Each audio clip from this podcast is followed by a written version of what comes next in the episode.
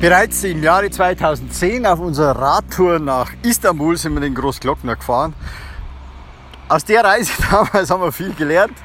Wir haben sofort äh, unsere Ritzel vergrößert, sodass wir nicht mehr so schwer darauf treten müssen. Mittlerweile haben wir äh, umgestellt von äh, Ketten auf Gates Riemen Antrieb und auf Pinion-Schaltung und sind nochmal paar Nummern kleiner von den Gängen her, so dass wir diesmal im Vergleich zu unserer Tour 2010 tatsächlich einigermaßen rauftreten können, während damals der Gang einfach zu schwer und zu groß war. Da mussten wir uns ganz schön abmühen. Warum ist der Großglockner eigentlich so anstrengend? Nun, im Prinzip geht es da 20 Kilometer bergauf und zwar durchgängig.